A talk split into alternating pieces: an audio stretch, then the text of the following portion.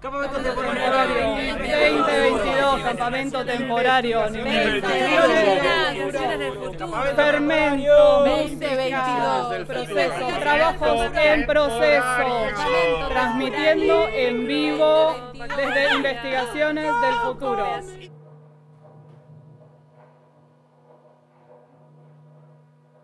Bueno, bienvenidas orejas una vez más a un encuentro radial en campamento temporario. Esta es la tercera jornada. Eh, las dos anteriores, no, sé si ya están subidas o no, pero tenemos ahí el registro que la primera la pueden escuchar eh, en el archivo de investigaciones del futuro. Estaremos en breve subiendo la segunda. Eh, campamento temporario es un encuentro para un poco para juntarnos y pensar de, manera común eh, también agendas posibles de, acciones de trabajo, de, cruces en, el año. Eh, así que la, idea es como mostrar trabajos, cuestiones en proceso, abrir estos procesos y tratar de ver qué tipo de resonancias, escuchar qué tipo de resonancias surgen eh, o sea que está abierto a la conversación eh, y, a, pensar cosas juntas. Eh, hoy le dedicamos este encuentro a, la Universidad Paralela y, un poco todo, todo, lo que fue ocurriendo alrededor de este, de este proyecto, que arrancó hace un montón, no sé, hace un año o más, que se empezó a armar en medio de la pandemia este proyecto fue un encargo, en realidad, eh, antes de que se llamara Universidad Paralela, fue un encargo para participar en una muestra que ahora está montada en el CCK, eh, que se llama Simbiología. Ahí está Flor Curchi agitando. Ella fue parte de la eh, de, pensar toda esta monstruosidad. ¿Querés tener un micrófono cerca y charlar? A mí me gustaría. Para, para, agarrate de ese micrófono que está allá lejos y charlemos un poquito, Flor. Hola, ¿qué tal? Soy Simbiología. ¿Qué tal, Simbiología? ¿Nos podés contar brevemente? Sé, que estuviste grabando un falso documental. Ay, eh, sí, eh, para encuentro, vamos a salir por la horrible, ya lo sé. Eh, sí, fue medio horrible. Simbiología es un proyecto, bueno, es una muestra que está montada en el Centro Cultural Kirchner, pero el proyecto empezó a principio, en enero de 2020 y la idea era inaugurarlo en mayo de 2020, pero bueno, pandemia mediante eh, yo fui parte del equipo curatorial con Pablo Méndez, Mercedes Klaus y dirigido este equipo por Valeria González. Eh, un poco se trataba y se trata ahí de, encontrar personas que estén trabajando en cooperación con, con otras personas, con otras entidades humanas y no humanas, para repensar y recorporalizar los vínculos entre naturaleza y cultura, entre nosotros y nuestro entorno, etc. Em, en todo eso, en todo ese magma de, obras y de artistas, eh, convocamos a Leonelo a construir un refugio y me parece que ese proyecto se, amplió. En un principio pensamos en un refugio, en, en, catastro, o sea, como la idea de catástrofe en relación, como que es una idea antropocéntrica, ¿no? Como nosotros pensamos la pandemia como una catástrofe y en realidad desde otras perspectivas podría ser simplemente una insurgencia o una emergencia. Em, y Leonelo vino con este proyecto de la Universidad Paralela que me, parece que era superador a la idea de refugio y de catástrofe, que me parece que tiene que ver más con eh, una rejerarquización, una reorganización de, saberes, ¿no? Eh, ¿Algo así? Sí, eh, bueno, en, en, principio, la verdad, no se llamaba Universidad Paralela. primero vale, aclarar, algo. cuando me invitan a mí, lo primero que, pienso es como abrirlo al IF y, a otros y, tratar de trabajar en cooperación con otros. se nos caen los mapas tal vez los escuchen. Insurgencias. Insurgencias. esta primera apertura hace que, cambie como el eje de la cosa, no es, no es lo que yo esté pensando sobre algo o, algo que me exprese y tal, sino como abrir una plataforma para poder, poder poner en contacto cosas. Y, y, Roger mm, se llamaba eh, Universidad eh, Provisoria, creo, ¿no? Eh, y hablando bastante con Roger, Roger Colom, em, él me dijo, casi todo es provisorio, ¿qué onda? Busquemos otro nombre. Y propuso Universidad Paralela. Y me parece que ese, ese cambio eh, de, nombre fue como toda una especie de, campo etimológico que se abrió nuevo eh, y que guió para dónde iba este proyecto. La, idea de, esta universidad paralela eh, se empezó a redefinir ahí a partir de ese cambio de, nombre. Em, Hay como un cambio de temporalidad bastante extremo entre lo provisorio y lo paralelo, ¿no? paralelo, paralelo tendría como un carácter un poco más permanente. Básicamente lo que es paralelo va a seguir siendo paralelo. Sí, bueno, está eso que se juntan en el infinito, pero bueno, no sé. Bueno, es como eh, permanente. sí, es infinito, es infinito. Sí. Perdón. Em, Exacto. Hay, teorías que dicen que, no, es, hay, no, no, hay teorías científicas que, contradicen un poco la idea del espacio curvo, que me, gustan. Es como que, uy, de golpe se puso todo euclidiano otra vez. Eh, en fin. Em, pero es importante esto de la temporalidad, porque es muy difícil eh, generar, eh, generar ambientes o contraambientes que puedan durar eh, el tema de la duración es una, es una pregunta, es algo a, a, Sobre todo para las instituciones. Sí, y también, sí, bueno, instituciones. La Universidad Paralela también está como en, eh, eh, una suerte de, dinámica de construcción de instituciones instantáneas, que también venimos trabajando bastante o, jugando con ello. ¿no? Em, creo que hay una lista extensa de instituciones instantáneas que nos sirven también para saltarnos las burocracias o cambiarle las velocidades a las burocracias. Eh, creo que eso también es una, posibilidad de trabajar como cambiarle la velocidad a algo, ¿no? como saltarse esas, esas dinámicas. Y las instituciones instantáneas se pueden crear muy rápido, no, nadie tiene un tongo que, em, que, cuidar ahí, entonces si se desarman no pasa nada. Eh, y si tienden a durar, tienen que autosobrevivir en contacto con lo que está afuera. Esa es otra palabra que aparece mucho en estas instituciones, eh, esta idea de afuera.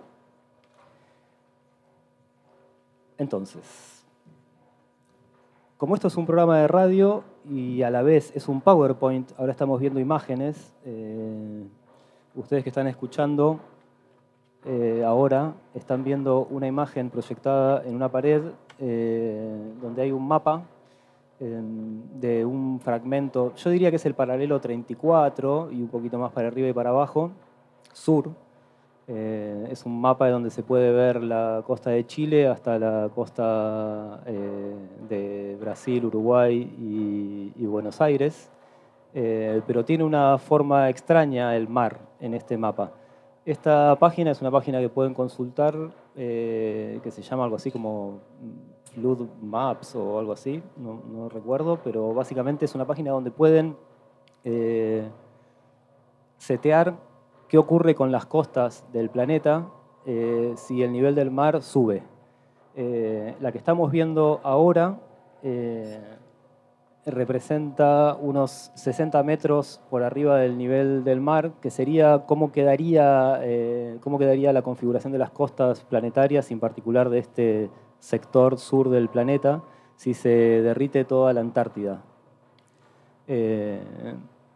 y como pueden ver, definitivamente, Em, todo lo que sería el corredor Paraná, el estuario del Plata y demás, se ensancha de una manera brutal, se come la mitad de la provincia de Buenos Aires, eh, toda la costa de Uruguay queda muy, muy deforme.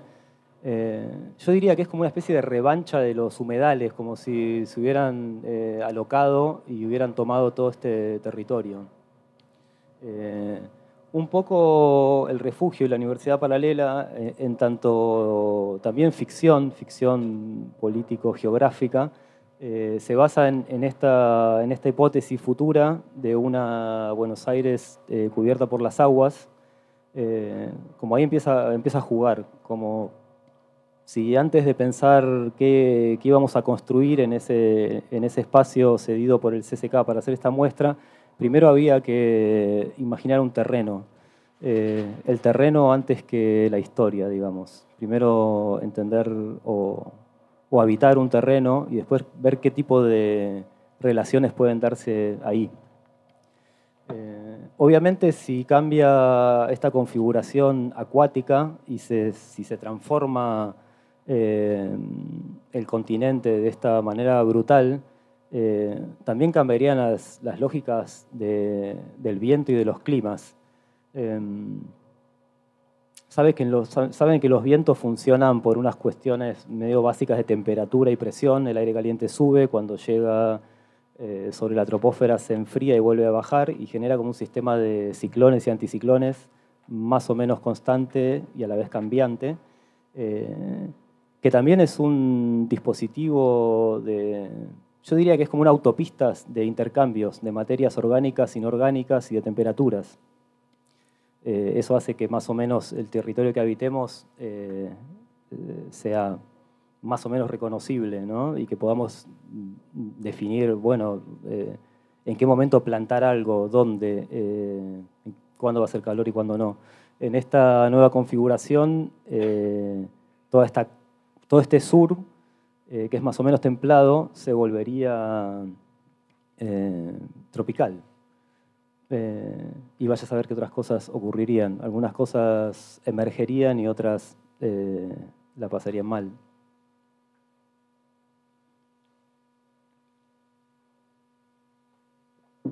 A partir de estos mapas que, les cuento, que, son mapas más o menos científicos, por decirlo de alguna manera, antes de ponernos a construir cosas, hubo muchos, muchos dibujos de, imaginaciones de, un territorio futuro, como si, como si alguien hubiera aparecido desde el futuro con esta data, eh, onda, che, ahora esta movida es medio así. Em, pero estos mapas futuros tenían rastros de...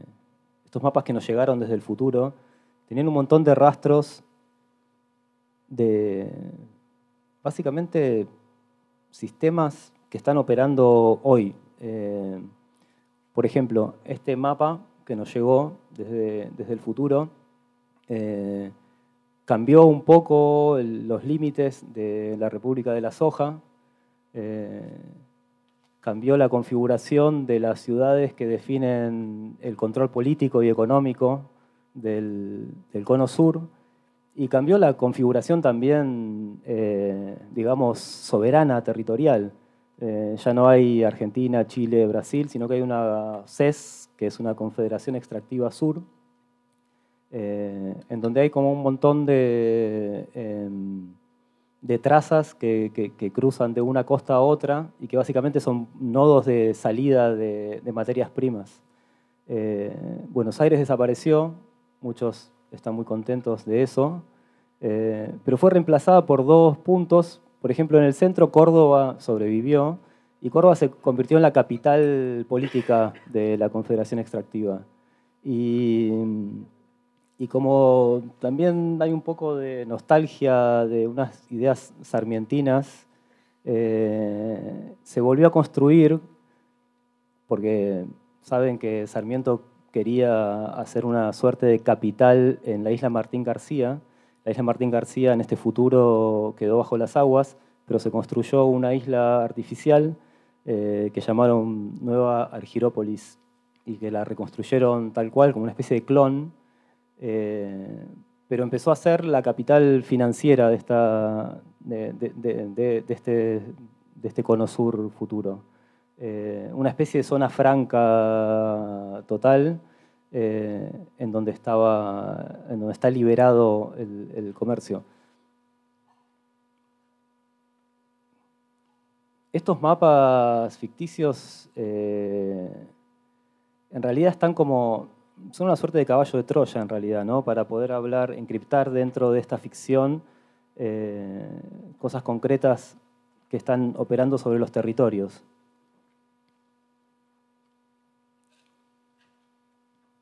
Hace, hace un tiempo con, Roger hicimos una, expedición a, a Puan. Eh, Puan todavía en el futuro inundado sobrevive. Eh, ubican donde está Puan. Eh, está en el sur de la provincia de Buenos Aires, cerca de Bahía Blanca, eh, y es un punto estratégico militar para poder avanzar la frontera del territorio hacia fines del siglo XIX. O sea, es uno de los puntos en donde se, avanza sobre el desierto un plan súper, súper loco de Alcina, que fue eh, hacer un pozo, una zanja, eh, muy, muy extensa, de unos, no sé si estoy mintiendo, pero creo que eran como 800 o 600 kilómetros, algo así. 600 kilómetros, que iban desde un poquito más arriba de Bahía Blanca hasta la parte sur de Córdoba. Eh, Pero este era, el, este era el plan buena onda. Exacto. Porque era solo de contención de, los indios y los malones para que no se pudieran robar las vacas. Eh, o sea, no controlaba flujos humanos, sino controlaba flujos de ganado. Pero el plan buena onda, después vino la campaña del desierto, que era el, plan B, el plan mala onda, ¿no? que, es, que, es, donde los mataron a todos, pero era, era este el plan buena onda. Sí, el, plan buena onda se empezó a construir, se trazó, se construyeron varios kilómetros eh, a medida que se construía la zanja, que... Eh, que, era bastante complicado también, porque la verdad es que tenían que ir a un territorio muy, muy, complejo y, cavar y tratar de hacer una especie de empalizada con, con, esta tierra eh, del medio de la provincia de Buenos Aires y cada tanto establecer como una especie de fuerte o algo así, con esta idea de avanzar en, en, la frontera. Eh, a mí lo que me sorprende de, de, este plan es que todos estos tipos tenían una educación clásica. ¿no? Eran, todos habían pasado por los colegios de Buenos Aires, habían aprendido latín, sabían la historia de Roma y no aprendieron nunca que todo este tipo de proyectos en, el Imperio Romano ninguno funcionó. Exacto, exacto. Eh, ahora estamos viendo unas fotos aéreas eh, muy alucinantes, en donde son de 1951 estas fotos. Me acuerdo que las buscaste vos cuando antes de, hacer nuestra expedición en el archivo. Exacto. Eh, y la verdad es como ver avistamientos de ovnis en la Tierra. Eh, eso, eso, que se, ve, ahí en la parte de abajo se ve la sombra del avión. Exacto. Desde ese avioncito sacaron estas fotos y, y esa mancha que ven ahí circular es son los restos de un fuerte, que no era más que una casita de barro eh, en el medio de eso. Y que quedaron después, que se avanzó, se eliminó y, tal, y se repartieron los campos, quedaron dentro de campos eh, privados. Estamos escuchando la cortina de campamento temporal.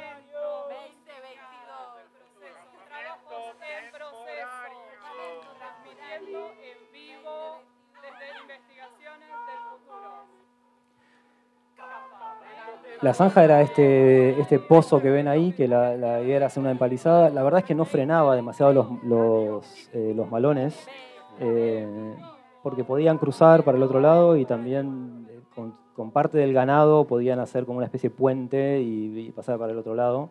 no, era demasiado operativa. Con ovejas. Exacto. Si no se escuchó, Gustavo dijo, llenaban la zanja de ovejas y por arriba pasaban con las vacas, que era en realidad la materia prima que querían cruzar para el otro lado. Cuando llegamos a Puan eh, no encontramos nada en realidad de la zanja del Sina. Encontramos, por ejemplo, eh, una estatua de, de Alcina pintada de dorado en la plaza. Bueno, cuando comentábamos lo del que estábamos en busca de la zanja de Alcina, eh, o se reían de nosotros o nos miraban mal. Sí, sí, nos miraban muy mal. Bueno, conocimos a, no me acuerdo su nombre. No. Conocimos a un personaje muy, muy interesante eh, que fue como nuestro guía. Eh, nos llevó en auto a, todos los lugares que él pensó que podían interesarnos y la verdad que estuvo muy bien. Eh, encontramos también un geyser artificial en una laguna. La laguna no se parecía a la idea del geyser artificial, sino a un humedal. Nos llevó a una simulación de un fuerte de estos de, de la zanja que a su vez estaba abandonado. Exacto, un doble abandono.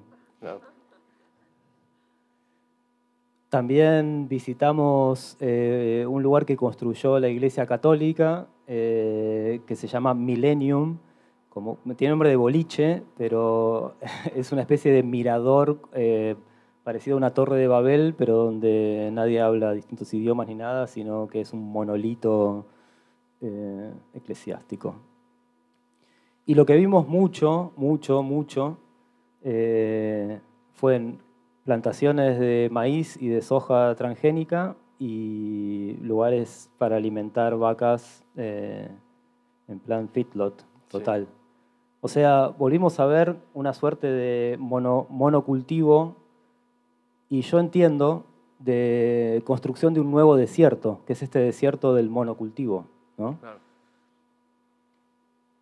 Bueno, eh, una cosa que hay que recordar de la palabra desierto es que originalmente no significa estos lugares de arena, sino que significa lugar donde no hay gente. ¿no? Entonces, por eso la campaña del desierto eh, no, no están yendo a un desierto como podría ser el Sáhara o, o una cosa así, sino que están yendo a un lugar en donde consideran que no hay humanos. Y consideran que no hay humanos no porque no estuviera habitado, eh, por humanos, sino porque sus habitantes no estaban siendo considerados humanos en ese momento político concreto, 1876, 1883, eh, que, es también una contradicción extraña porque años atrás creo que, así, creo que pasaron muchos años desde que Solís llegó a las costas del río y se lo comieron, ¿no? esa historia, eh, a, este momento en donde ya había un tipo de negociación, eh, ya había un tipo de protoestado eh, no, no, europeo, por decirlo de alguna manera. Eh, o sea que había humanos, pero en, pero en un momento específico donde se necesitó conquistar ese territorio, hubo que vaciar de humanidad a esos habitantes. Claro, la zanja de Alcina eh, es el último intento de considerarlos humanos. Eh, es, es, el plan B cuando se decide que no lo son y por eso se organiza la campaña del desierto. Totalmente. Las fronteras eh, del llamado desierto fueron mutando en el tiempo y avanzando hacia hacia 1700 y pico, eh, estaba muy, muy, muy cerca de, lo que hoy es eh, Ciudad de Buenos Aires y, esta costa. Eh, después se fue corriendo. El plan de Alcina, si bien era buena onda, también era estratégico para hacer un corrimiento nuevo de la frontera. y generalmente estamos acostumbrados a ver estos mapas ¿no? del avance de la frontera.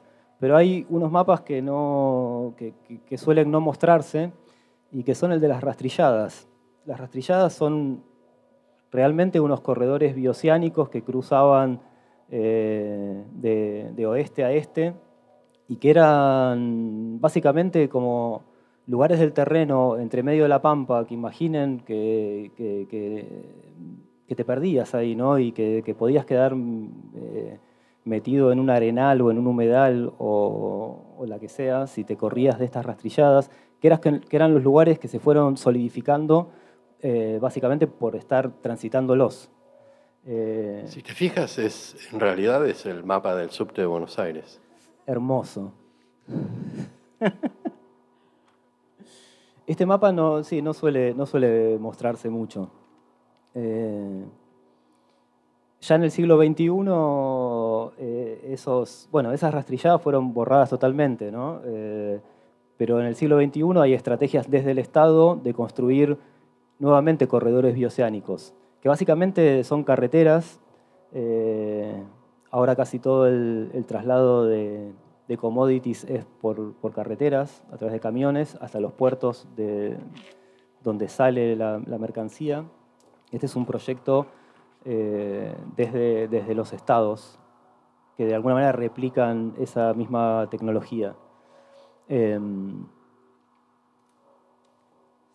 es interesante ver, eh, imaginar, pensar eh, el, avance en el tiempo de, de, estos corredores bioceánicos, de estos protocorredores bioceánicos, eh, cómo fueron de alguna manera eh, borrados y a la vez se construyó sobre, sobre ellos. Por ejemplo, en, esta imagen que vemos acá en abstracto están las rastrilladas y en el centro unas especies de, de microcirculaciones que iban conectando comunidades. Eh, la primer frontera está muy, muy, muy en el borde de estas rastrilladas. La zanja de Alcina es claramente un tajo que se produce en estos corredores para tratar de avanzar con, la frontera, eh, pero no, no, iba a funcionar si solamente era eh, cavar, sino que había que articular esto que vemos ahora acá, que se posa sobre la zanja de Alcina. Es un eh, sistema de eh, como se llama, telégrafo. Eso es el telégrafo. El telégrafo permitía articular rápidamente eh, información en los fortines. O sea, hay como una tecnología eléctrica que se suma a la tecnología de pico y pala. el telégrafo luego se extiende y una vez borradas las rastrilladas, y, sus habitantes, eh, se empieza a construir un sistema de ferrocarriles que claramente va hacia, hacia el puerto de Buenos Aires. O sea que ahí hay algo entre tecnología eléctrica, eh, tecnología industrial eh, y, avance territorial muy, muy, muy, muy específico. Esto que se suma a, esta, a estos sistemas de, trenes es el sistema de carreteras, en donde vuelve a aparecer el, corredor bioceánico.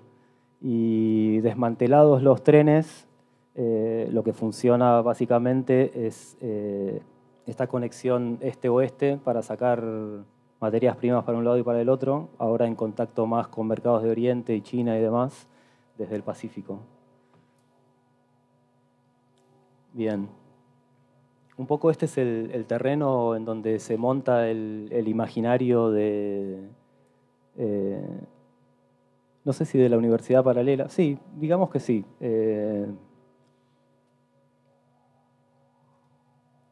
en, el espacio que, nos, eh, que nos cedió, digamos, momentáneamente el Centro Cultural Kirchner, eh, hay armados dos lugares. Uno de ellos tiene una serie de mapas, básicamente dos, mapas. Uno que articula de alguna manera ficciones políticas posibles y aparece recurrentemente la palabra tierra, tiempo y vida.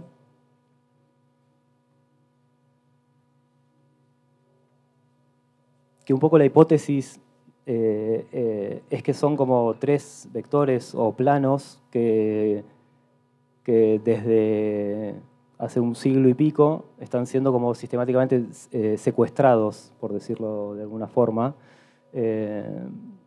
por el tecnocapital, digamos. Este mapa nos permite como intentar acceder a estas, a estas ficciones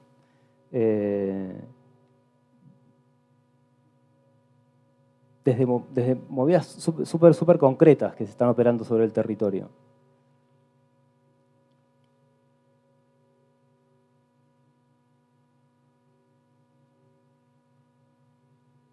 creo que hay algo que ocurre como en esta última etapa, desde, desde 1970 para adelante, que es que se termina como de ecualizar esta, esta tecnología territorial con los cuerpos y con el tiempo, eh,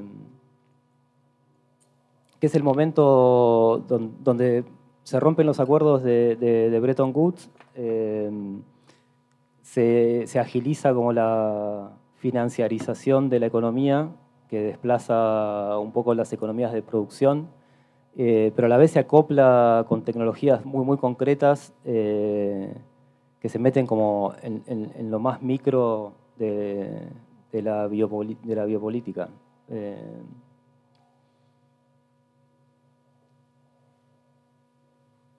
Hay otro mapa eh, que ya pone en contacto acciones, documentos básicamente, documentos eh, que, juntan trabajos con, con otros, trabajos colaborativos sobre el territorio.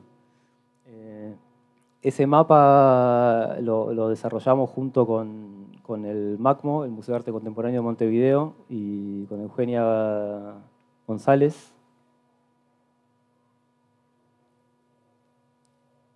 Y reúne algunas experiencias eh, territoriales que probamos en, la, en UNTREF. Eh, yo hace tiempo estoy dando clases en en la licenciatura de Artes Electrónicas y,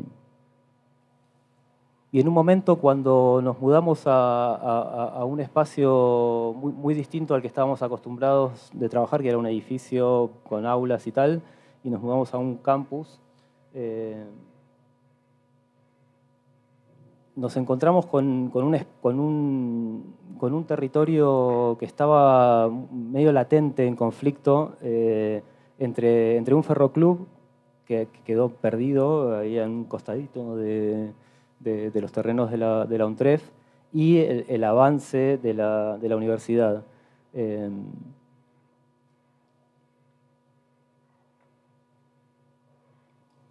no están viendo esto, pero son un montón de imágenes de trenes, por ejemplo. Voy a contar imágenes. Eh, una grúa que levanta un vagón hecho mierda, un pedazo de, parecería un vagón de carga que se lo están comiendo unas plantas, dos locomotoras, una eh, montada sobre la otra, oxidadas, y una grúa ferroviaria atrás, este fue como el escenario que nos encontramos cuando empezamos a hacer expediciones furtivas cruzando una frontera bastante blanda, eh, pero que separaba la vida universitaria eh, del, campus con un terreno eh, que, estaba que, está siendo como construido, pero que no, estaba, que no está muy claro qué forma tiene. E, en, ese momento nos, fuimos enterando, a partir de, ir todo el tiempo a este lugar, ¿no? de cruzar esta, alambrada, eh, nos fuimos enterando historias, de, historias pasadas y, historias también a futuro, en donde, por ejemplo, nos enteramos que esas dos locomotoras eh, montadas ahí una sobre otra iban a ser enterradas eh, para poder hacer un parque de esculturas lo primero que se nos ocurrió es, che, pero ya son dos esculturas estas locomotoras. Entonces, ¿por qué no, por qué no declarar las esculturas? ¿Por qué no construir en realidad este parque eh, en cooperación con los que estamos eh, curtiendo la vida de este lugar? ¿no? Como empezar a, eh, a cruzar ahí, a tratar de ranchar ahí, a armar movidas ahí.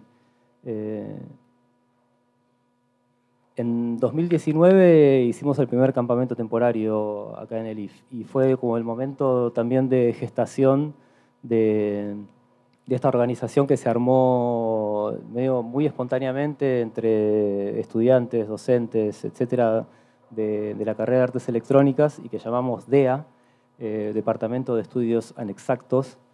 Eh, y básicamente nuestra, nuestra excitación era poder construir un parque, pero no hacer un proyecto de un parque para en algún momento construirlo, sino habitarlo ya como parque y, bueno, tratar de generar algún tipo de conversación con la institución. Ari, ¿estás por acá? Vení, acércate, agarra un micrófono. Creo que es el momento de que hablemos. Ari Kuznir, eh, eh, que hoy está presente y lo invitamos a la mesa. Hola. Hola, Ari. ¿Qué tal? Buenas noches. Buenas noches. Eh, bueno, estamos viendo una, una, escena de acá, en el IF, muy veraniega, en enero, y estamos exactamente con la misma pizarra que tenemos ahí atrás, haciendo lo que nos gusta hacer, que es eh, pensar eh, como mapeando, ¿no? Como de alguna manera son una serie de ideas que se van interrelacionando. Y en ese momento estábamos, eh, estábamos leyendo una serie de textos, particularmente... Comité Invisible, creo. Estamos, leyendo varios textos y... Mira, leo Hay algo hermoso escrito en esa pizarra que es Uniglú es una continuación por otros medios del viento glacial vuelto habitable. Esto, esto de este habitar vernacular creo que nos, nos impactó en ese momento y hasta llegamos a pensar en si se podía producir algún tipo de vernacularidad cyborg o, o, tecno, no sé, era como, nos hacía como unos ruidos raros todo eso, ¿verdad? Total. Eh, ahí estoy leyendo no arquitectura, no familia, algunos apuntes. Pero, por ejemplo, en ese mapa eh, está esta cuestión de, esta idea de lo del iglú, eh, porque estamos pensando en alguna forma de arquitectura que se relacionara con, estos trenes. Pasaba lo siguiente, el territorio había había sido dividido entre lo que era eh, antiguamente eh, todos estos despojos y eh, como lo que ya era considerado basura que había quedado de este experimento de, trenes, del, del, Urquiza, lo que quedaba de esa línea federal, y todo lo que se había directamente pasado con esa grúa del otro lado, del lado de la, de la frontera de la institución, había pasado un alambrado y simplemente al pasar el alambrado pasaba a ser parte del ferroclub. Entonces había un amontonamiento de, trenes del lado del ferroclub y de nuestro lado habían quedado solamente dos locomotoras chicas, pero extremadamente pesadas, que por cuestiones de logística era más caro moverlas que enterrarlas. Entonces el proyecto que habían llevado adelante era eh, venir con unas máquinas, hacer un pozo suficientemente grande como para enterrar dos pequeñas locomotoras y de alguna manera ese fue el puntapié como para, como para que el parque creciera alrededor de este eh, artefacto. Como, no sé, pensábamos cosas muy distintas, como desde que ese era una especie de patio de juegos o un lugar como que eh, era, o sea, tiene algo de ese lugar que todavía como que no está del todo conquistado. Entonces eh, es bastante reciente, toda, toda la parte del campus que ya está el pasto corto y tiene los galpones funcionando, los espacios de clases. Y ese lugar eh, tenía como... era salvaje, o sea, básicamente era un descampado grande lleno de eh, objetos en desuso de todos los tamaños. Probablemente nos interesaba esta idea de habitarlo sin conquistarlo, ¿no? Si era posible esto, habitarlo y no conquistarlo.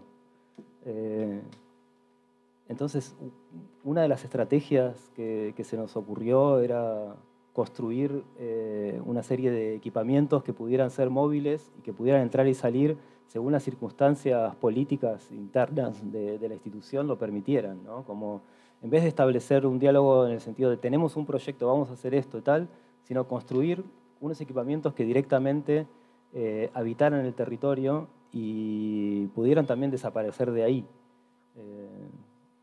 Y, y, también nos pasaba esto, como no estábamos tan a favor de, aún si fuera posible, como de hacer una arquitectura, eh, digamos, que finalmente sea como una nueva forma de, de habitarla en modo aula tradicional. Como la idea era que ese espacio eh, justamente sea un espacio que estuviera en los márgenes, digamos, del institucional, como que no pudiera ser del todo regulado y que por lo tanto el contenido de esos encuentros también estuvieran enmarcados en ese espacio. Eh, puntualmente estaban pasando un montón de actividades, es una carrera nueva, no contamos esa parte.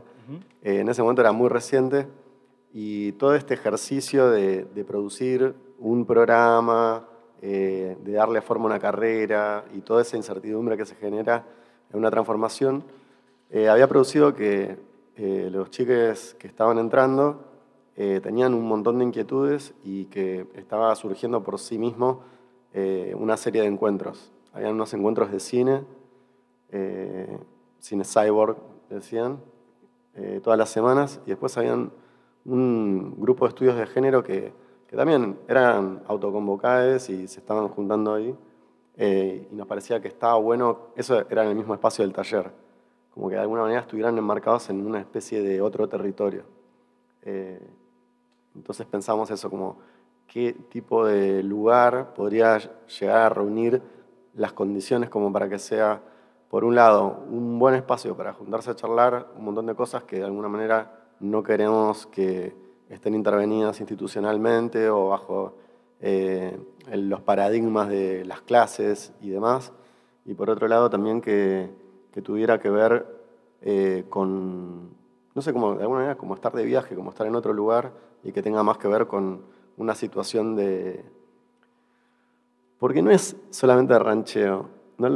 Algunas personas que estarán de otro lado eh, por ahí se imaginan eh, algo, no sé, como, como parque, como, pero en realidad, eh, no sé, se parece a un desarmadero en algún sentido.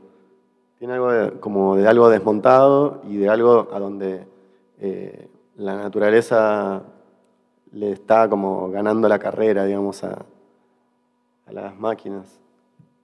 Una de las primeras construcciones que hicimos fue un cartel, eh, Parque Paradigma se llamó esto. Eh, hicimos un cartel que lo soldamos del lado oficial, del otro lado de la frontera, eh, y en cuanto pudimos, porque se armó como una brecha ahí loca, básicamente nos dijeron, esta construcción que hicieron es peligrosa, eh, porque va a haber un evento en la universidad, sáquenla de acá. Entonces fue el momento ideal para abrir la frontera y entrar el cartel a la zona, que era como llamamos en homenaje a Tarkovsky este espacio, y cruzamos el cartel que quedó frente a las dos locomotoras y aún está ahí, se lo están comiendo unas enredaderas por el, por el momento, por lo que vi. Ahora el espacio de la UNTREF está convertido en un vacunatorio. Eh, y construimos también unas gradas eh, de madera eh, que fueron utilizadas en distintas movidas, pero que terminaron en el campus. Eh, y ahora la verdad que me gusta mucho cada vez que me acerco y, está el vacunatorio funcionando y hay gente sentada en esas gradas, todavía están vivas. Me parece genial que no sepan que están en Parque Paradigma, pero ahí están. Timbre. Contá de las gradas. ¿Qué, ¿Qué querés que cuente de las gradas? Y no sé, es una de las pocas cosas como que nos dedicamos a construir. o sea, construimos básicamente dos grandes objetos, un cartel y unas gradas. ¿Por qué? Ni idea. No, puedo decir, eh, o sea, el cartel es el modo eh, de la publicidad de decir, esto tiene nombre y apellido y acá esto representa alguna comunidad, es como, como un tag, no sé, como una manera de, señalar, hacer un señalamiento. Eh, pero en modo cacharro, o sea, tiene algo como medio de ciencia ficción, de parque de juegos. Y por otro lado hicimos las gradas, que las gradas eh, es arquitectura eh, de madera, súper fuerte, o sea, está está pensada como para que pueda resistir un poco la intemperie. pero, pero estábamos pensando algo como la cuestión de, de las charlas, o sea, nos estábamos imaginando unas microcharlas y bueno, como qué lugar tenía, eh, qué lugar tenía la persona que hablaba, como que fuera lo suficientemente incómodo como para que, si bien siempre la persona que expone eh, de alguna manera tiene toda la entidad que significa la palabra, del otro lado tuviera un público medio monstruo que estuviera montado sobre esta estructura. Y también eh, nos servía como para, como para trabajar un poco con las formas estas de la locomotora. Totalmente, totalmente. Em, todo este desarrollo quedó eh, semi-interrumpido, obviamente sabemos lo que pasó estos dos años, eh, y quedaron abandonados nuevamente, o sea, volvieron a ser eh, una especie de ciclo de, intemperies, ¿no? quedaron como abandonados a esta, esta, intemperie, y ahora están ahí cumpliendo su, propia, siguiendo con su propia vida estos, estos objetos. pero, pero también estos años donde no pudimos estar en, en Parque Paradigma, eh, y ahí vuelvo al, mapa eh, hecho en conjunto con el, con el MACMO y con, y con Euge.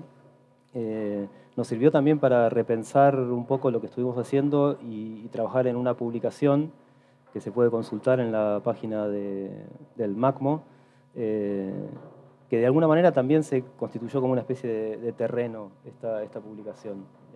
yo estoy muy contento de, haber podido encontrar una manera de construir un nuevo territorio eh, cuando no podíamos eh, acceder a este, a este espacio. Eh, en, esta, en esta revista jugamos también un poco a filosofar de manera medio trucha y armamos un glosario y... Cero trucha. Cero trucha. No, pero está, a mí me gusta la palabra trucho. Yo soy muy defensor de la palabra trucho. Me gusta la salada y esas ah. cosas. creo que hay, algo, hay un valor en lo trucho. Eh, escuchemos, eh, eh, hay, ahora un archivo ahí que está proyectado que me gustaría que lo, que lo escuchemos y tiene que ver con un concepto que está dentro del glosario que es el momento Charlton Heston. Y pongo play. Esto es el final del planeta de los simios, la peli original.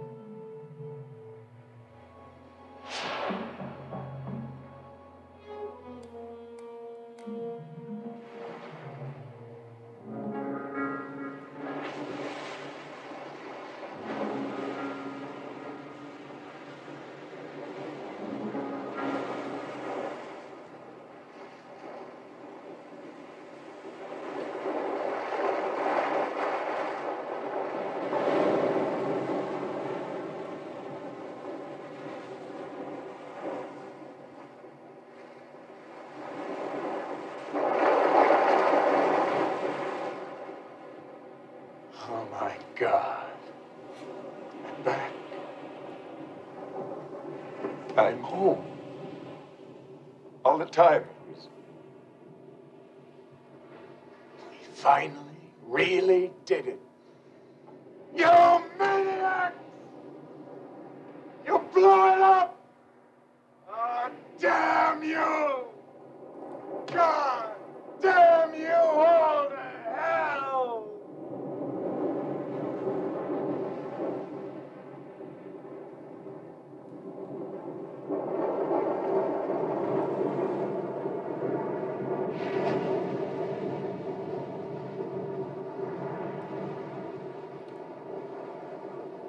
Charlton Heston grita indignado, sorprendido, eh, porque se da cuenta que el planeta donde cayó en realidad es, eh, la Tierra y se pudrió todo.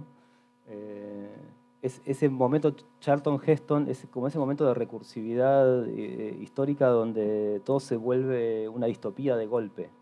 ¿no?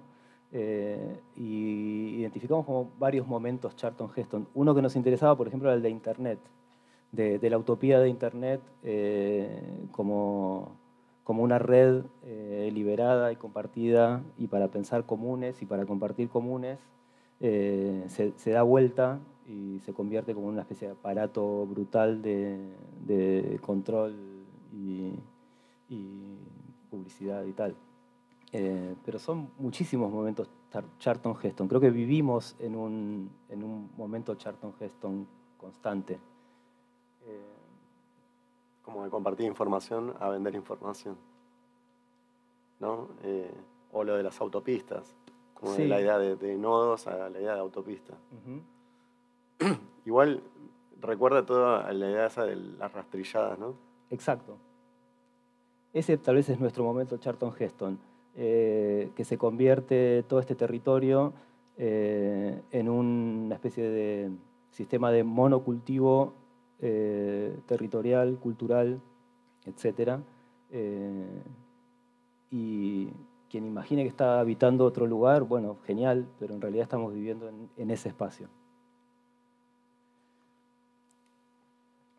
Hay un dibujito hermoso que hizo mi mamá eh, de, una, de una planta de, amaranto eh, con hojas muy, muy verdes intensas y un montón de bolitas y semillitas y flores, no sé qué son, moradas, probablemente. Eh, este dibujo es parte de, lo que se está mostrando eh, en la Universidad Paralela eh, y tiene, tiene su par, es, un díptico, también hay un dibujo de, una planta de soja. Y esto viene a cuentas de, lo que hablabas de las rastrilladas y de, esta especie de monocultivo. Eh, aparentemente el, amaranto está, está empezando, eh, le llaman yuyo colorado, es como una especie de invasor de las plantaciones de, soja, eh, y se dice que está haciéndose resistente al glifosato que está creciendo entre medio de las, de las plantaciones, como que no le está haciendo nada el, agroquímico. Entonces es una especie de monstruo. Eh, sin embargo, también es, una, es un alimento. nada, está, ahí la pelea nuestro momento de Charlton Heston botánico. Está, adulterando nuestros campos. Totalmente.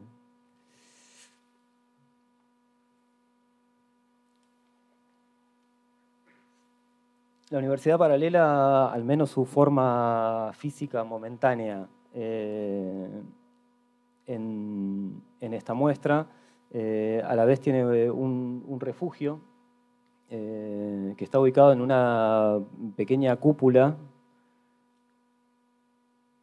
en un bordecito de, un edificio que supo ser del, correo. Y este refugio es de vuelta parte de esta, ficción que a la vez eh, tira algún tipo de información para a lo mejor imaginar eh, modos posibles de, habitar. Eh, este refugio medio agropunk, diría yo, eh, tiene un sistema de, plantación vertical, de, huerta vertical y, de, indoor, digamos, porque es un lugar totalmente cerrado, eh, en donde el plan en, estos meses que siguen es plantar estas dos especies y ver qué, ocurre en un ecosistema eh, cerrado eh, si es posible hacerlos crecer y qué ocurre entre ellos, como tratar de, armar algún tipo de colaboración ahí entre especies. Lucas arrancó en el campamento temporario eh, un proyecto que es de un árbol acuapónico. Eh, está muy linkeado esto con, con, lo que está adentro del refugio. Eh, así que durante campamentos seguiremos construyendo, construyendo este, este árbol y probablemente pongamos a brotar algunas semillas y veremos si las podemos trasladar a este, a este interior. Em, que es un sistema cerrado miostático un poco mentiroso, intencionalmente, porque justamente el, plan del refugio más que producir, como generar un contraambiente cerrado sobre sí mismo, eh, es tal vez infiltrar algún tipo de afuera o de intemperie dentro de la institución. Creo que ese es el, juego de, esta construcción provisoria. Eh, cómo producir afueras, cómo producir unos otros espacios dentro de las instituciones. El refugio tiene un, sitio para, quedarse a acampar, dormir o lo que sea, eh, y una serie de instalaciones que permitirían como la supervivencia.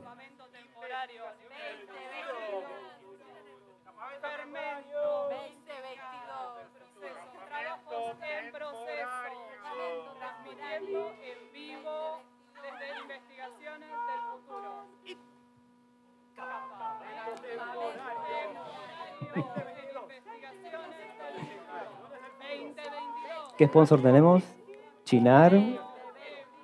No, pero hoy, hoy entró Amargo Obrero en el juego que fue una gran jugada. Algo que ocurre dentro de esta intemperie eh, interior. Tenemos una lista de títulos inmensa para este trabajo, no sabemos cómo se llama, pero uno que me gusta es Intemperie Adentro. Eh, y una vez que te perdés adentro de esta pequeña cúpula, eh, llegas a un punto donde hay una especie de estación de control donde Radio IF se puede escuchar desde, desde este interior.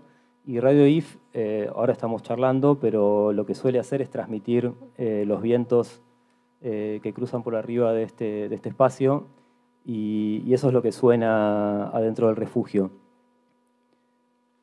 Y hay una computadora que sirve para transmitir y, recibir esta información y hay una imagen del estuario del Plata, pero si, bueno, si la observan es una imagen que no se parece a los mapas que habíamos visto antes, donde la costa avanzó hasta el, medio de la provincia, sino es una foto del presente, como una especie de, eh, de ventana temporal en donde en esa ficción futura inundada todavía aparece algo de esta configuración eh, contemporánea y vuelve a ser como una ventana hacia, hacia afuera, ¿no? hacia nuestro territorio. Creo que esto da pie para, eh, para en breve invitar a a Cara Andeletti y a Juliana, que estuvimos haciendo, compartí con ellas eh, una expedición muy, muy linda, intensa, a, Puerto Piojo. Eh, ya, ya, hablaremos de eso. Eh, pero antes quería hacer un experimento, y te miro, Roger. creo que Probablemente esto que viene ahora es como uno de los espíritus de la UP más que, al menos a mí más me interesan, que es producir una especie de corrimiento de cómo se produce el saber. Si algo hace la UP, eh, creo, eh, es proponerse, observar cómo se, cómo se reparte el saber y de alguna manera tratar de pensar formas de asaltar ese tipo de administración del saber. Eh, entonces, hace, hace unos días Roger escribió un newsletter sobre teoría del PowerPoint, en donde decía que, que le gustaría que alguien haga un conjunto de imágenes ordenadas de alguna manera y él sin saber qué eran, eh, hacer un PowerPoint. Entonces te tengo preparado unas imágenes, son 10. Son 10 imágenes, te voy diciendo cuáles son. No, no cuáles son, sino te voy diciendo... ¿Qué? Las vas a ver, vení, vení, acércate, te doy el micrófono. Performance radial en vivo Bueno, como, saben, la nicotina es un excelente neuroconector. Sí, sí, necesito fumar mucho hoy, no sé qué me pasa.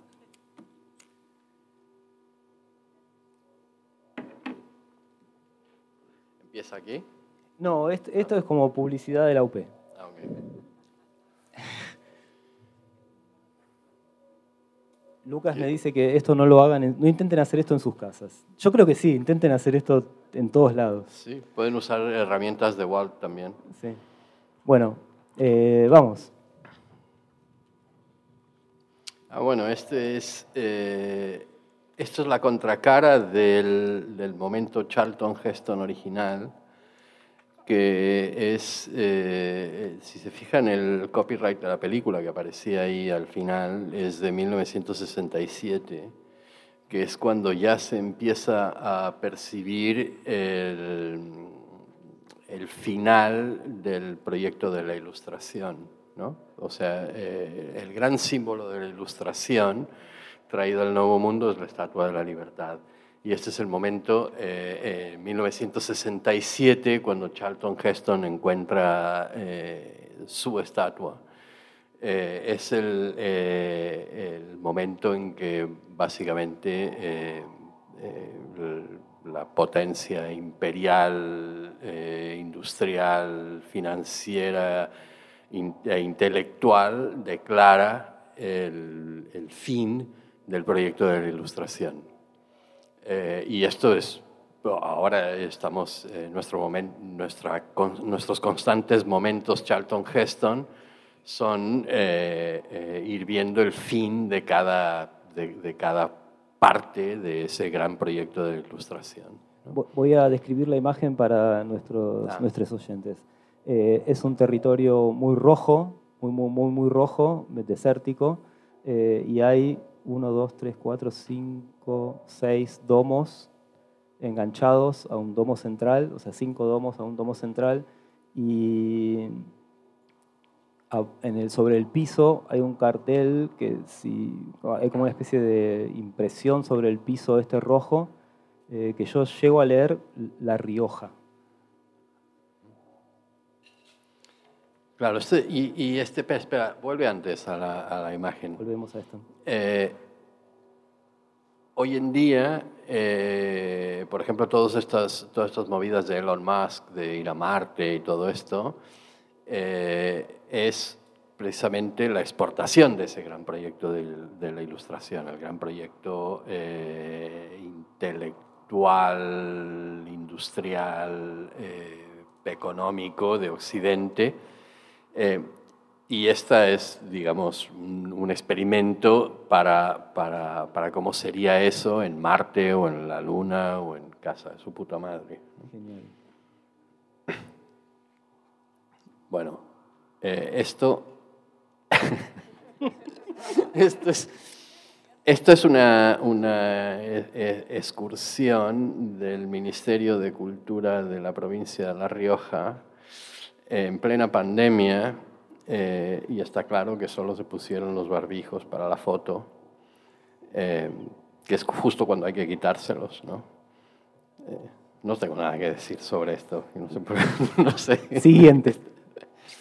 Bueno, este, este por aquí empezamos, ¿no? por modelos. ¿no? La enciclopedia de, del siglo XVIII es el, el, el, el modelo de cómo debe ser el conocimiento. Y es, un, y es, y es precisamente una maqueta, ¿no? porque lo que busca almacenar en sí son todos los conocimientos y saberes que había en esa época.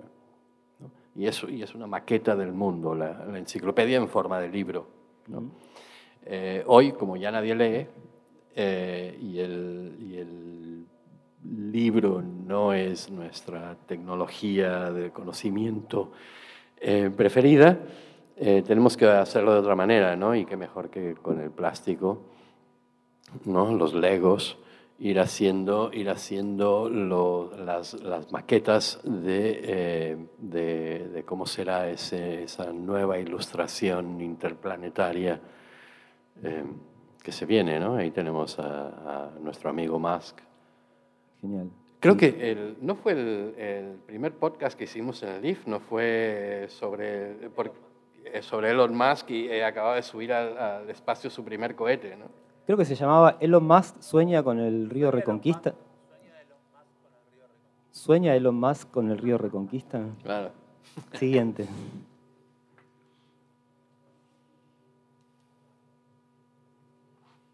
Esto es la Antártida, evidentemente. Lo que queda de la Antártida eh, pero habitada por dentro, si ven, eh, eh, hay eh, este ese espacio central, una gran rave ahí dentro. dale a play y, y, la gente lo verá. Y, y es para lo que queda, toda esa gente que va cada año, que toman el barquito ese que está en el puerto y Ah. van, a, van a la Antártida y hacen sus a experimentos sí, y comen comida de lata y que ya está pasada y eso. eh, bueno, están todos ahí dentro, eh, tomando éxtasis y esas cosas eh, y preparándose para el fin del mundo. Siguiente.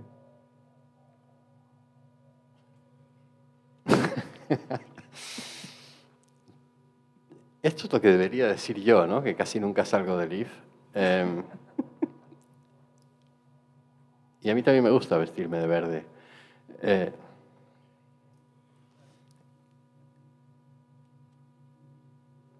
Hay una chica sorprendida, como angustiada, y, y un subtítulo que dice Odio el mundo exterior.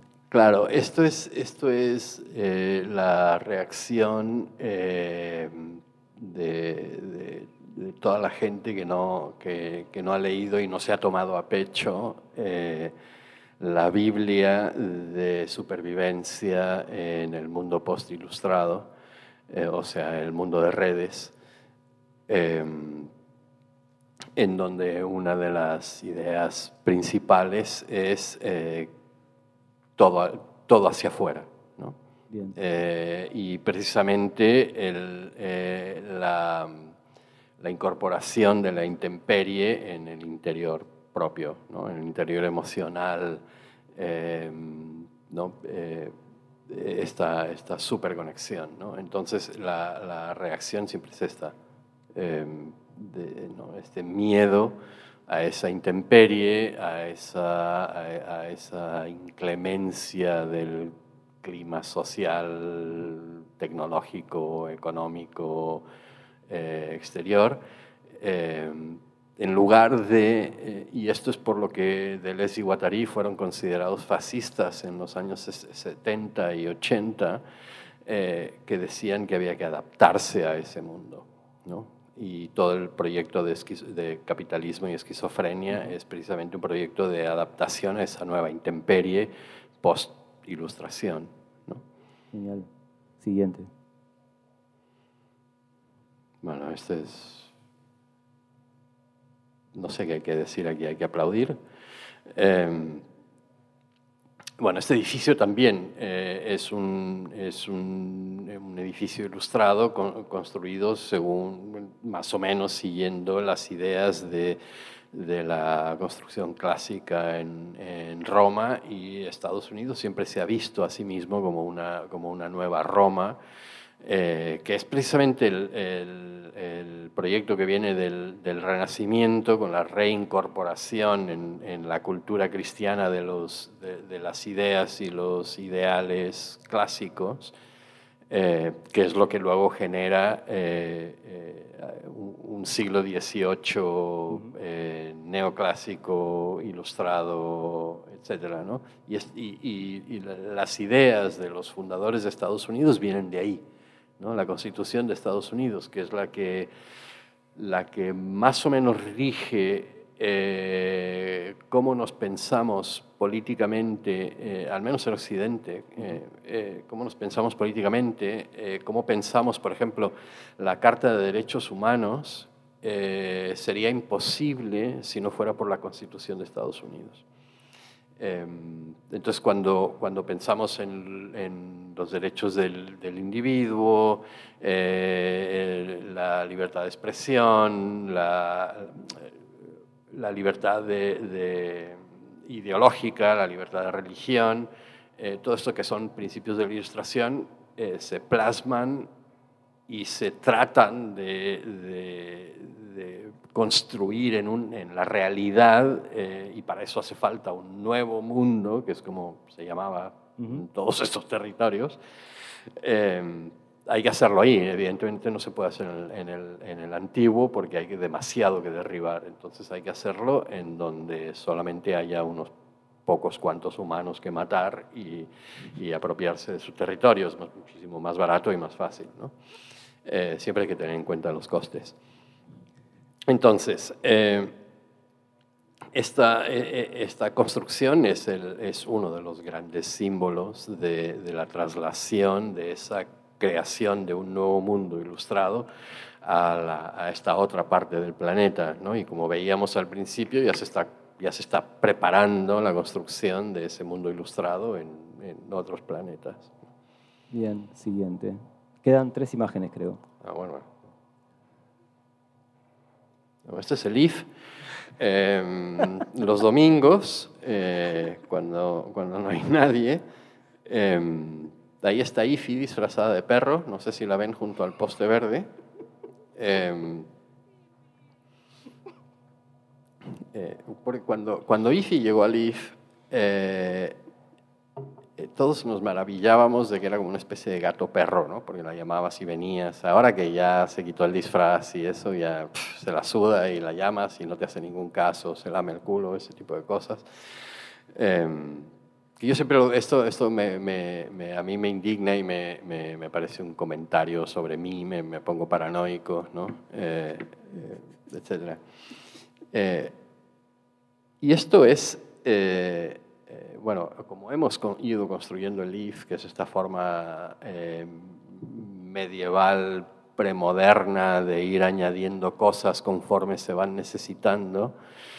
De hecho, eh, estas semanas atrás, Adrián y yo estuvimos construye- construyendo un- una habitación o revistiendo de madera una habitación y una escalera en una casa que se está construyendo así, lo que pasa que no se nota. ¿no? Pero si estás adentro, ves que eh, el- eh, se hizo este cuarto, se hizo esto otro, se hizo esto otro, y luego ya no tuvieron dinero, y después volvieron a tener dinero y hicieron esta otra cosa, y después esta otra cosa, y entonces la casa es como una especie de rompecabezas, como, es, como eh, ¿no? de, de- de cosas eh, que se fueron haciendo en, en su momento. Y así es como se, como se construían las ciudades. eh, antes de, de la, de la grilla, eh, que empieza más o menos en el siglo ah, XVI, eh, ¿sí? Bueno. Em, y, y las ciudades se iban construyendo conforme se iba necesitando algo, ¿no? Pues esas, si ves eh, los casbas en las ciudades del norte de África eh, o, los cascos antiguos en las ciudades eh, europeas, es eso, son un montón de callejuelas que en realidad eran vías de conexión entre una cosa y otra, no, no había una organización ahí. Entonces se iba construyendo como se iba pudiendo y se iba construyendo como se iba necesitando, y es precisamente esto. ¿no? Y es como se construyen eh, precisamente las, las, las villas ahora, eh, que son, eh, digamos, espacios premodernos, eh, pre-neoclásicos eh, y- y pre toda esta planificación. Por eso molestan tanto, ¿no? porque lo que, lo que se requiere es, eh, es una cierta planificación, puede que no nos guste, pero, pero se, refiere, se, requiere un, se requiere porque hay que pedir créditos. Entonces, eh, y hay que pedir inversores. Entonces, si no existe esta, esta, esta grilla en donde puede venir AISA o quien sea, o la, o la empresa esa que va a construir aquí al lado. IRSA. IRSA. bueno. AISA es del agua. Es lo mismo. Sí, Sí. sí, claro. Eh, y, y entonces eh, eh, necesitan, necesitan créditos, entonces neces- necesitan esta planificación, esta seguridad de que no se va a poder construir lo que le dé la gana a la gente, ¿no? sino que lo que ellos digan. Eh, entonces, eh, por eso esto está, está tan mal visto. Eh, a mí de esto lo que más me gusta es toda la escritura hecha a mano, eh, de la que soy un gran fan. Eh, no. Totalmente. Siguiente. Te la compliqué. Ah, esto es tu pueblo. Sí, eh, voy, a, voy a decir algo de la foto anterior, volví a la foto anterior. Eh, mí- me, me encantó que digas que esto es el IF, porque la, la foto esa es de lo que fue mi taller cuando tenía 20 años en la Ribera en Quilmes. Eh, el bar que está todo escrito a mano era el gitano, que era un personaje eh, muy raro, eh, pero ahí tomábamos birra. Y la casita de atrás eh, fue mi taller durante Mm. mucho, mucho tiempo. Eh, así que gracias por haber empezado el IF en 1990. Claro. eh, es- Exacto, Gustavo dice comer pollo asado ahí. Hicimos algunos, Un pollo entero, un pollo entero solo, sí. Bueno, Hicimos es- encuentros de la, de la, de la, de la FADU. sí. Claro. Esta es la genealogía del IF. entonces. Exacto. Ah. Y bueno, sí, esta foto es una imagen aérea de Google de, de esa costa ribereña de Quilmes, que es uno de los pocos lugares donde llega la trama urbana a la, a la costa. Es un balneario que desde principios del siglo XX fue muy eh, utilizado y querido, ¿Y se sigue usando? mucho, pero no tiene como el estatus eh, que tuvo en su momento, donde toda la gente de Capital se iba hasta el sur. Eh, ahora somos como lo- lo- los negros de Quilmes que vamos ahí. Está bueno. Bueno, ya los blancos de, de Capital quedaron avisados por Borges de que no hay que ir al sur. ¿No? Eh, de hecho, el cuento se llama El Sur. Eh, Bueno, última imagen. ¿Qué hay ahí en el medio? Ah, es una llama. Ah. Bueno, es esto. Elon Musk y, y un representante del IF, eh, junto con IFI, disfrazada de, de llama. llama. Por cierto, estoy con IFI porque mañana la newsletter va sobre IFI, así que... eh, eh, y lo que se ve en, en el fondo es básicamente el territorio donde yo crecí esa clase de desierto. Eh, así que, bueno, no soy yo el representante del IF que está ahí, eh, porque el gesto con la mano sería otro. Eh,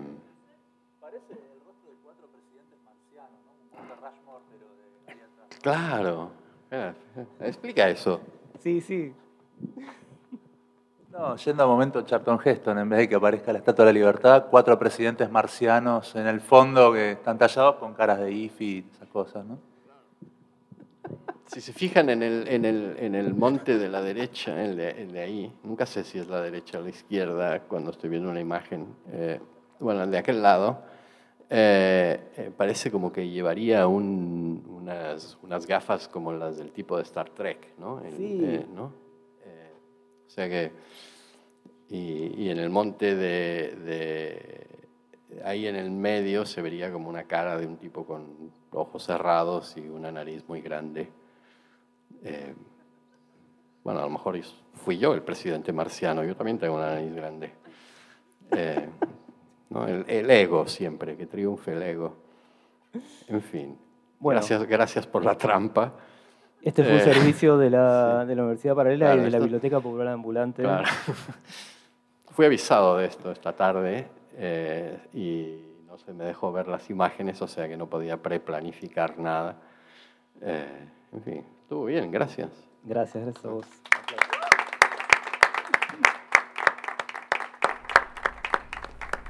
Temporario 2022, campamento temporario. Fermento 2022. proceso, trabajos en proceso, transmitiendo en vivo desde investigaciones del futuro.